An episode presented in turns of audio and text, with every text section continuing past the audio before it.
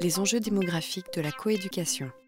Et puis, ce qui est en jeu, mais c'est un peu la même logique, c'est d'envisager que la coopération puisse, dans les relations humaines et notamment dans les relations éducatives, se substituer à la compétition, qu'on apprenne et que les enfants apprennent avec les adultes à réussir avec les autres plutôt qu'à réussir contre les autres, y compris pour le monde économique qu'ils rencontreront à l'âge adulte, c'est peut-être pas forcément inutile d'apprendre à fonctionner comme ça. Et puis, euh, ce qui est en jeu aussi, c'est euh, au fond un objectif euh, quasiment politique de construction de compétences chez les habitants et les professionnels concernés, mais plus encore chez les enfants, c'est-à-dire développer ensemble, le long du parcours éducatif des enfants, la capacité de décider ensemble. Parce qu'agir ensemble, ok, mais agir pour agir, ça peut être du passage à l'acte, ça peut être de l'activisme. C'est pas forcément intéressant a priori. Ce qui est intéressant, c'est tout ce processus qui permet qu'on construit ensemble une décision, qu'on la prend, qu'on l'applique, qu'on l'évalue au fur et à mesure qu'elle se met en place, et que dans ce processus d'évaluation permanente, on lui permet de prendre véritablement racine dans le territoire où, elle a été prise. Et c'est là-dessus que je voudrais revenir maintenant. Euh, Philippe Herrieux dit souvent que le partenariat de finalité doit l'emporter sur le partenariat de modalité. Et moi, je crois, je suis assez d'accord avec ça, mais je pense que euh, le partenariat de finalité, il imprime le partenariat de modalité, au sens où, euh, comme disait Victor Hugo, hein, le fond, c'est la forme, c'est le fond qui remonte à la surface. Eh bien, la façon dont on va construire, par exemple, un projet éducatif de territoire et les valeurs euh, démocratiques qu'on va activer à cet effet-là, elles sont euh, en elles-mêmes une finalité. Parce qu'il y a un certain type de citoyen à la construction duquel on vise, et ceci dès l'enfance, en considérant que l'enfant ne fait pas que apprendre les valeurs de la République, comme on dit beaucoup ces temps-ci, mais qu'il faudrait aussi qu'il pratique les valeurs de la République et qu'il les pratique au quotidien de sa vie scolaire, au quotidien de sa vie périscolaire, au quotidien du centre de loisirs ou de l'association sportive ou culturelle euh, qu'il fréquente. Et heureusement, euh, ce que je vous dis là, vous le savez, n'est pas du domaine de l'utopie, parce que de plus en plus, euh, peut-être un peu moins en milieu scolaire, mais de plus en plus, on propose à l'enfant de devenir actif dans les décisions qui le concernent. Avec les projets éducatifs de territoire, y compris maintenant qu'ils abordent leur deuxième génération, pour beaucoup d'entre eux, PLT, c'est trois ans, donc euh, euh, il y a un renouvellement qui est prévu après évaluation. La première génération a été un peu précipitée, elle a été rendue confuse avec la réforme des rythmes éducatifs et scolaires, et puis l'accès au financement de l'État et de la CAF.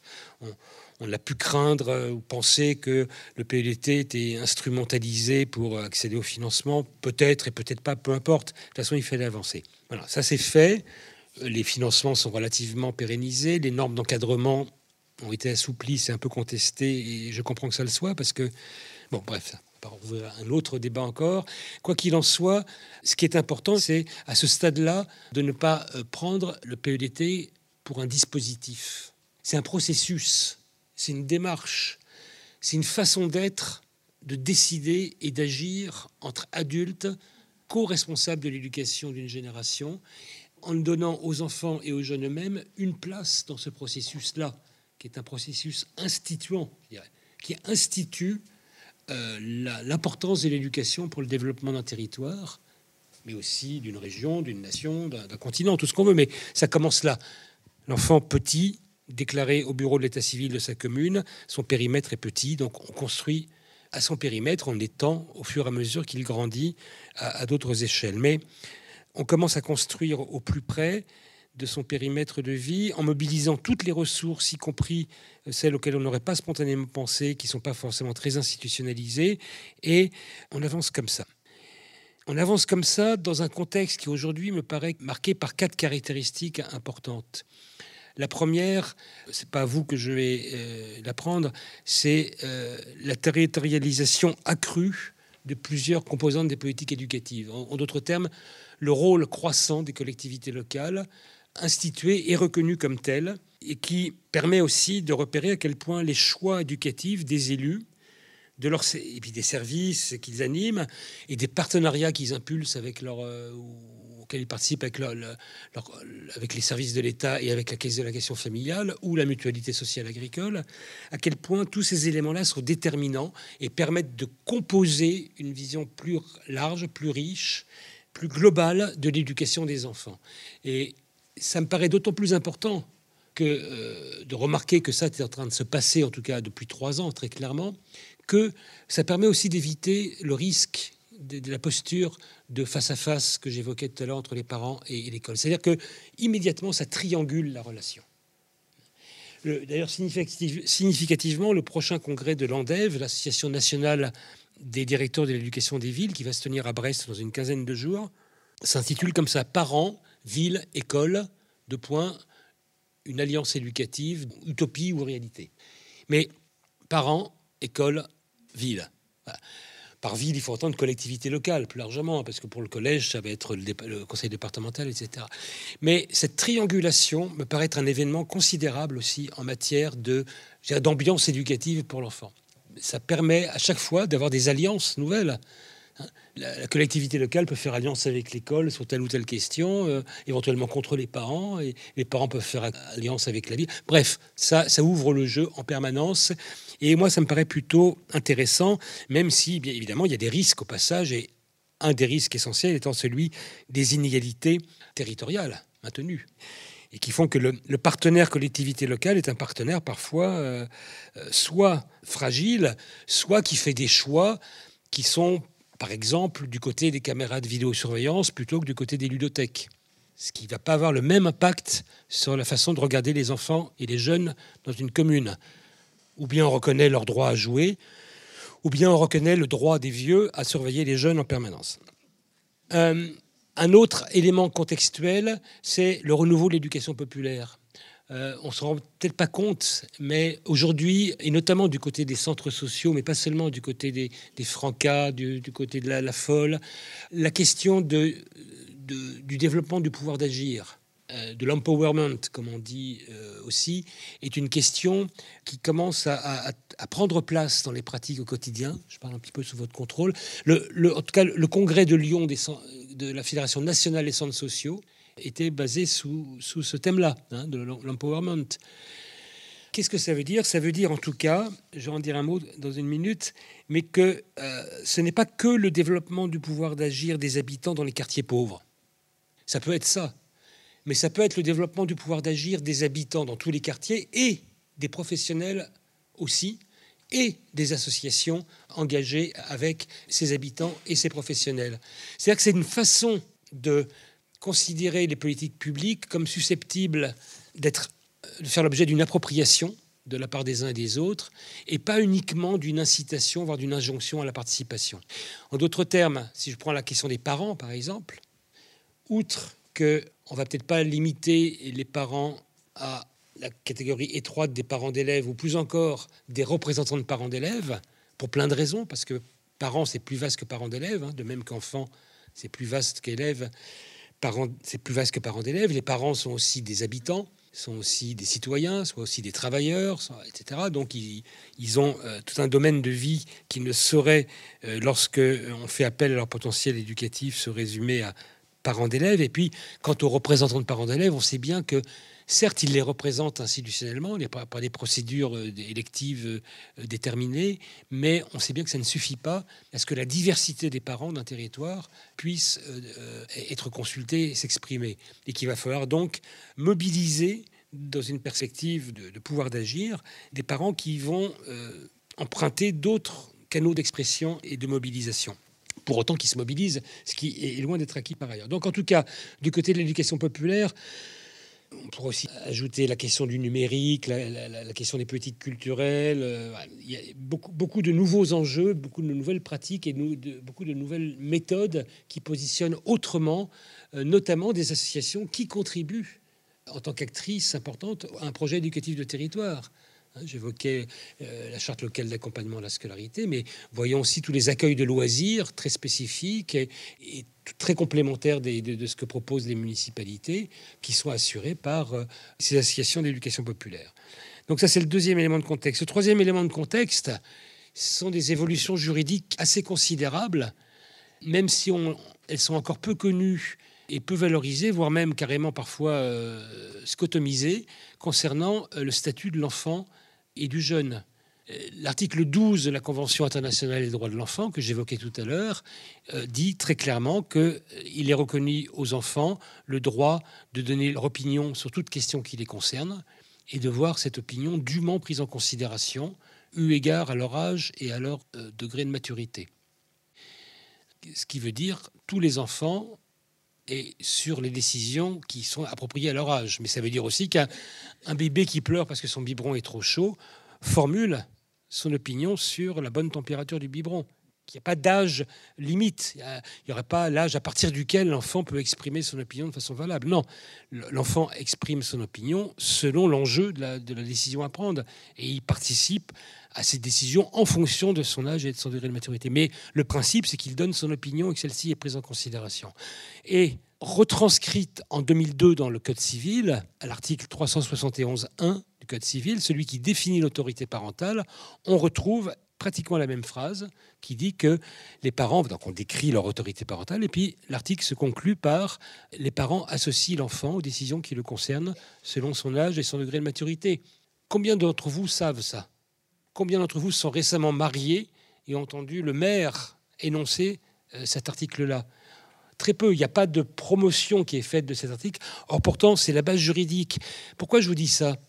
Ça parce que ça veut dire qu'il y a des bases juridiques pour associer l'enfant à un processus de PEDT et à, d'autres, à tout un tas d'autres décisions qui le concernent.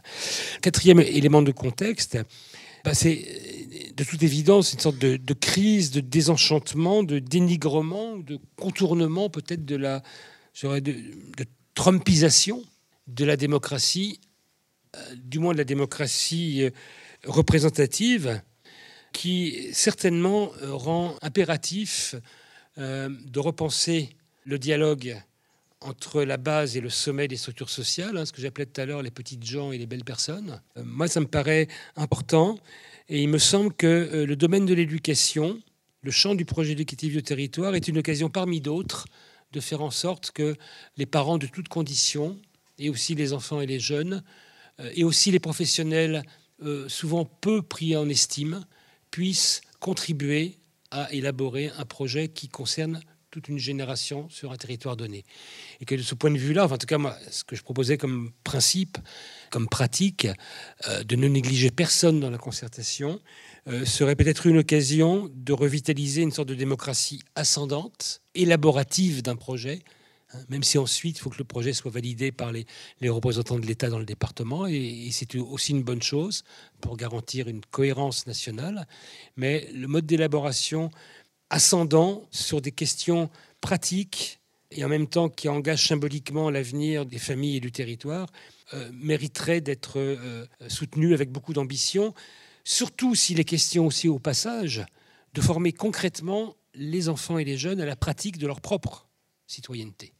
Encore une fois, pas uniquement de leur apprendre avec contrôle des connaissances, je grossis mais de, faire en sorte que dans la classe, dans la cour de récréation, au restaurant scolaire, euh, aux ateliers périscolaires, au centre de loisirs, ils soient amenés à découvrir ce qu'il en est de délibérer ensemble, de prendre des décisions sur ce qu'on fait, de contribuer à une évaluation, de contribuer à l'élaboration d'un règlement intérieur, euh, dans des limites bien sûr fixées par une logique pédagogique d'apprentissage qui serait maîtrisée par le maître. Mais j'ai écrit un bouquin entier, là, Démocratiser les relations éducatives, avec Jean Le Gall, qui est un, militant historique de la pédagogie Freinet. J'étais émerveillé parce qu'il m'a raconté comment pouvait fonctionner une classe avec une pédagogie comme ça. Alors, dans ce contexte-là, voilà, la question du développement du pouvoir d'agir des habitants, des parents, des enfants, des professionnels mériterait d'être combiné avec euh, ce processus, et non pas ce dispositif du projet éducatif territorial, avec tout ce que ça suppose dans la logique du développement du pouvoir d'agir, c'est-à-dire, un, réunir tous les acteurs concernés pour analyser une situation, identifier des problèmes et décider des moyens de la résoudre. Ça, c'est la première étape. Deuxièmement, partager le, pouvoir de mettre en œuvre les orientations, les solutions, les mobilisations de ressources dont on a décidé, de façon à, atteindre des objectifs et des, résultats tangibles, hein, même si c'est des petits résultats, mais en tout cas les obtenir, et ne pas laisser aux seuls experts académiques ou institutionnels euh, le choix de décider et d'agir seuls en ces domaines-là. Ce qui ne veut pas dire faire travailler les, parents après leurs heures de travail. Ça veut dire simplement que leur confirmer qu'ils ont effectivement un pouvoir pour participer à l'analyse, à la prise de décision, à la mobilisation des moyens pour résoudre le problème qu'ils ont identifié. Et à l'issue de ce processus, permettre un processus de conscientisation collective, c'est-à-dire vérifier que c'est bien ce qu'on a fait ensemble, on l'a décidé ensemble, on l'a mise en place ensemble et euh, on en évalue, on en observe, on en évalue les résultats ensemble également pour continuer sur ce chemin. C'est ceci qu'une démarche de projet comme le projet d'équité de territoire est vraiment un processus, c'est-à-dire qu'il permet une mobilisation d'acteurs capables d'identifier des problèmes concrets à résoudre, d'acteurs capables d'indiquer des euh, solutions tangibles à ces problèmes, et une réunion d'acteurs conscients que leur volonté d'agir ensemble euh, a permis de progresser en ce sens. Cette démarche que permet le champ de l'éducation est, conforme aussi au sens même et à la logique du processus d'apprentissage d'un enfant. Toutefois, et là je conclus vraiment, il me semble qu'il ne faut pas oublier que euh, même si on peut amorcer un, un processus de cette nature-là qui, encore une fois, favorise une démarche de démocratie ascendante. Il faut aussi que, au niveau des superstructures euh, nationales et peut-être européennes, euh, soient euh, garantis et entretenus les moyens économiques, sociaux et juridiques favorisant non pas l'égalisation des chances, comme on dit, des enfants, mais l'égalité réelle de leurs droits. Et ça, c'est pas uniquement au niveau local que ça peut s'obtenir.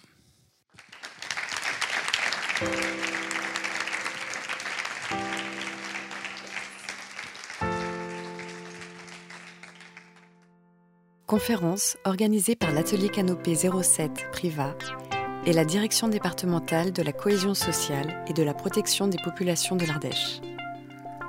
Enregistré le 23 novembre 2016. Enregistrement, mixage et mise en ligne, Canopé site de Lyon.